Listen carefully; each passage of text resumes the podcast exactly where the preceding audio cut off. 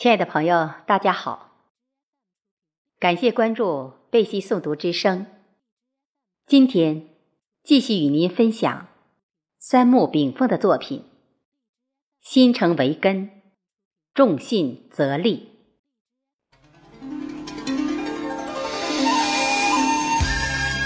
立木秦门始业新，七雄霸业信为因。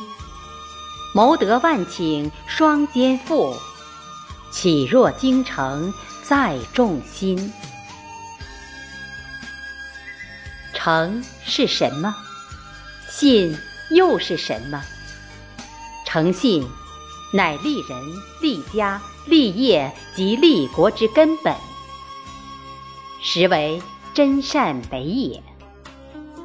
中庸曰：“为天下至诚。”唯能经纶天下之大经，立天下之大本，知天地之化育。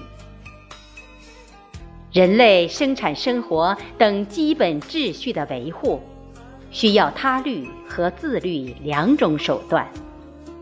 他律体现于法律性之强制，自律体现于道德性之自觉。当今世界的帝国性资本经济，理论上以契约作为交易基础；而公有性社会经济理论上以道德作为交易基础。但法治经济与道德经济都离不开诚信这个社会基础。我们平凡的一生中。有两样东西永远不能打破，即诚和信。一旦打破，便从此失去了立世立身的根本。诚信虽说是一个道德范畴，却是我们的第二个身份证。它要求人们待人真诚，言信行果。一诺千金，一言九鼎。诚是什么？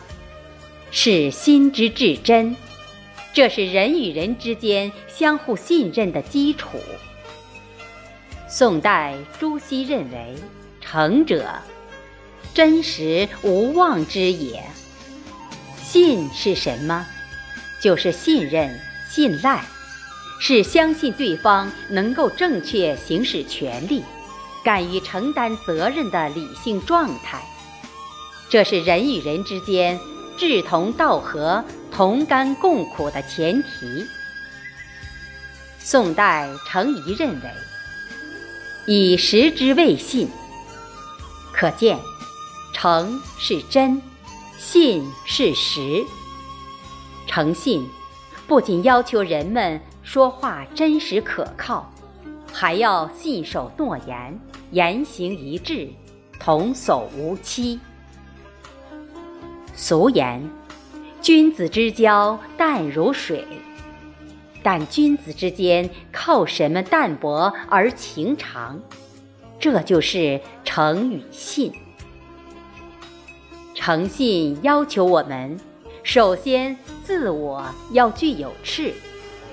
诚之心，坦坦荡荡。正气临身，以情通情，以心交心，这是君子间交往的基础和前提。二是，一旦认定可交，要百分之百信任对方，用人不疑，疑人不用，小错包容，大错共当，同心同德。众志成城，这是君子之交的过程和结果。诚，主要是从天道而言；信，主要是从人道而言。故而，孟子曰：“诚者，天之道也；信者，人之道也。”诚是什么？诚就是自然真实，效法天道。这是自然的道理和规律。信又是什么？信，就是人与人之间的内心确认，是彼此信赖且相互确认。二者虽有微弱区别，但从道德角度看，诚与信，则是同一等值的概念。《说文解字》云：“诚信也，信诚也。”然而，今之常人大都对诚信理解起来肤浅，运用起来无知。对于诚信之无价之宝，透之无厌。很多人因为星星小利，对身边的心诚可信之人轻易施以小计小术，自以聪明，反被其误。得之东隅之小，失之桑榆之大。近小人远贤宾，后当历经沧桑艰难之时，方知朋友之贵，但情已尽失矣。文化融合是一种诚信基础上的自感、自知、自觉行动。当今世界文化正处于自觉觉他的民族大融合之中，西方传统文化的法治思维与东方传统文化的道德思维相互吸收、兼容且互促。这种发展趋势将在中国的依法治国与依德治国中完美体现。《左传》云：“信，国之宝也。”孔子在足食、足兵、民信三者中，宁肯去兵去食，也要保留民信。